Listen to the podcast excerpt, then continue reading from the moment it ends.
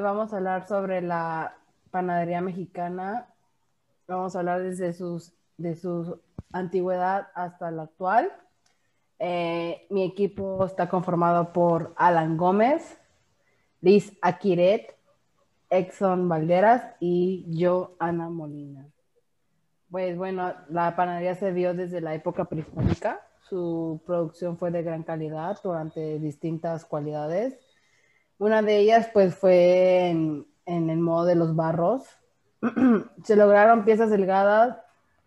Eh, gracias a ellos también usaron lo que viene siendo la semilla del amaranto y del, ajá, del amaranto y miel de maguey para fabricar sus masas. Eh, se hicieron varios tipos de masas en ese tiempo, eh, unos con, más, con sabores más fuertes, otros con no. Um, en la época, en la misma época se elaboraron también lo que son diferentes tipos de tamales con la misma masa que hacían con los panes, solo que este le ponía un poco más de agua. y al cortarlos, pues les daba una apariencia de caracoles porque esto les añadían, eh, los hacían, perdón, en forma de saetas y los enrollaban con masa de colores, maíz y frijol. Al igual que, la, que en los panes ocupaban la misma masa, en este caso pues les los horneaban en como en, en, este, en hornos, pero que eran bajo fondos, abajo la tierra. Eso lo hacían. O si no, pues lo hacían con a fuego directo, por así decirlo. y pues esa es una gran parte de la época prehispánica en donde se dio mucho la panadería. Sí. Bueno, pues eh, la cultura del pan en México es antigua, variada y en constante cambio. La historia del pan en México se remonta a la conquista española de México. El arte de hornear el pan fue traído de, bueno, fue traído por los españoles a Mesoamérica, ya que hasta entonces solo existía la harina de maíz y los mexicas aprendieron a cultivar, moler y hornear el trigo y luego se hicieron los suyos con los ingredientes que eran comunes en ese momento. Eh, más tarde también recibió importantes influencias francesas como la crepe, inglesas también como lo que es la paste o los panqués y también tuvo influencias estadounidenses como las tortitas y los panqueques. El arte de la panadería mexicana ha sido precisamente ese, el ser capaz de adoptar recetas de panes y desarrollar una variedad propia única. En 2018 se calcula que el consumo de panes per cápita en México es de 35.5 kilogramos al año. En los estados de México, Veracruz, Puebla, Oaxaca, Sonora y Michoacán, así como la Ciudad de México, concentran más de la mitad de las industrias panificadoras del país. Una de las especialidades panaderas de la gastronomía mexicana son los panes dulces, también llamados pan dulce o pan de azúcar. Se calcula que el 89% de los mexicanos compran panes dulces de forma habitual, los cuales serán mencionados más adelante. Así que daré paso a que hable mi compañera Lucho. Eh, también últimamente las panaderías mexicanas se especializan a menudo en aquellos que crean los pasteles y que hacen los panes blancos y dulces, como lo Alan. Eh, la relación de los pasteles en una pastelería se considera que es más refinado y aún más es llamado repostería. Pero en las zonas donde hay más estragos sociales, o sea, sociedades bajas, este, son a menudo rezagados. La panadería promedio produce alrededor de un centenar de variedades de panes a través de los años.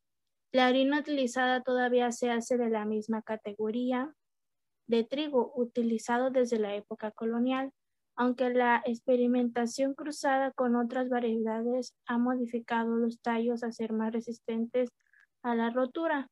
La mayor de las panaderías utilizan la levadura preparada comercialmente, pero evitan conservantes con algunos panaderos, insistiendo en que se echa a perder el sabor de los productos. Y ahora va a hablar mi compañero Edson. Pues yo le seguiré hablando sobre uno de los, de los panes de las grandes variedades de panes que hay, como lo sería el pan de muerto, que pues como todos los conocemos es un clásico cuando toca hablar sobre el Día de Muertos, de lo que más se consume de los panes, sino es que pues creo que el más. El pan de mujer, el pan de Sinaloa, el pan de pulque, la banderilla, los clásicos biscuits, la trenza, el cuernito, el pan de piedra, el de porquito y pues la oreja. Ah, sobre el cuernito de mm, ya sea salado o dulce, al gusto. Y pues por último sería la oreja, que pues ya depende del gusto, si te comerás las orejotas o muchas chiquitas.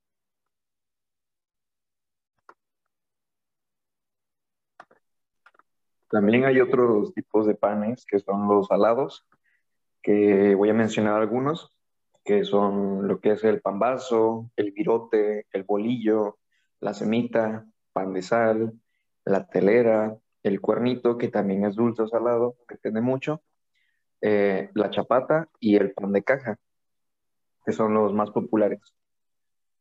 También hay panes dulces, que pues también voy a mencionar algunos, que son la chilindrina, el cocol, el chimisclán, pechuga, concha, manteconcha, pan de lote, panqué, panqué de Garibaldi, galletas Garibaldi y marquesote.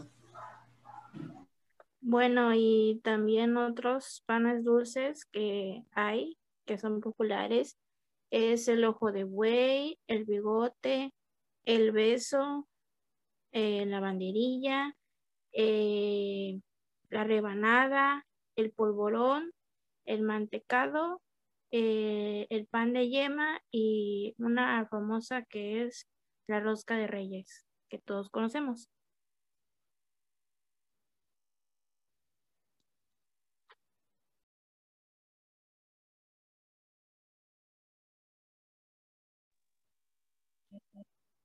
Y creo que eso sería todo.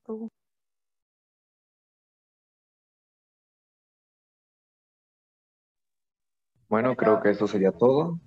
Eh, hasta aquí llega nuestro podcast y los dejaré con mi compañera Ana para que diga pues, su opinión al respecto. Pues bueno, yo pienso que, pues bueno, sí que los panes que son de, de México realmente tienen un sabor único, pues más que nada porque cada uno tiene como una historia. Más que nada lo digo por el de pan de muerto y el arroz de reyes, que tiene un significado aquí muy especial.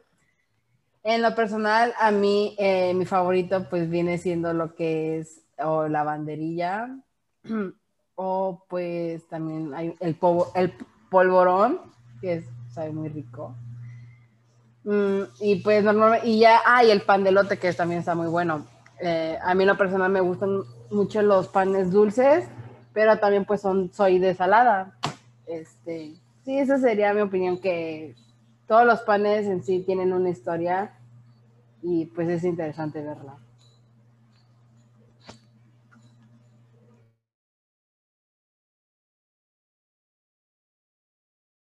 ¿Alguna cosa más que agregar de, de los otros participantes? ¿Algo más que quieran opinar? ¿Tu opinión, tu opinión, qué panes te gustan?